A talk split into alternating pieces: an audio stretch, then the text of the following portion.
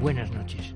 En homenaje a Rafael Nadal comentaba yo el otro día algunos poemas clásicos, incluidos Shakespeare, y ofrezco ahora una segunda entrega con poemas contemporáneos del siglo XX, cuatro.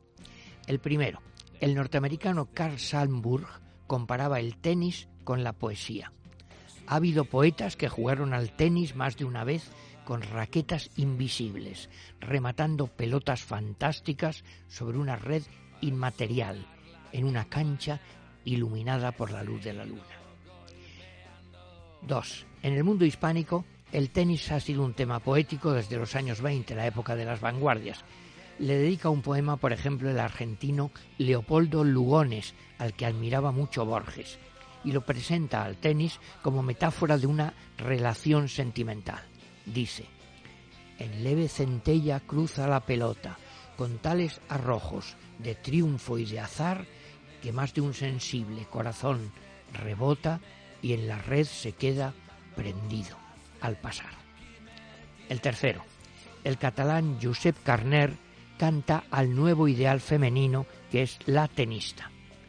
Por la hierba del prado caminabas y volaba tu brazo adolescente y por la red de la raqueta alzada se filtraba la luz del sol poniente. Y la última cita.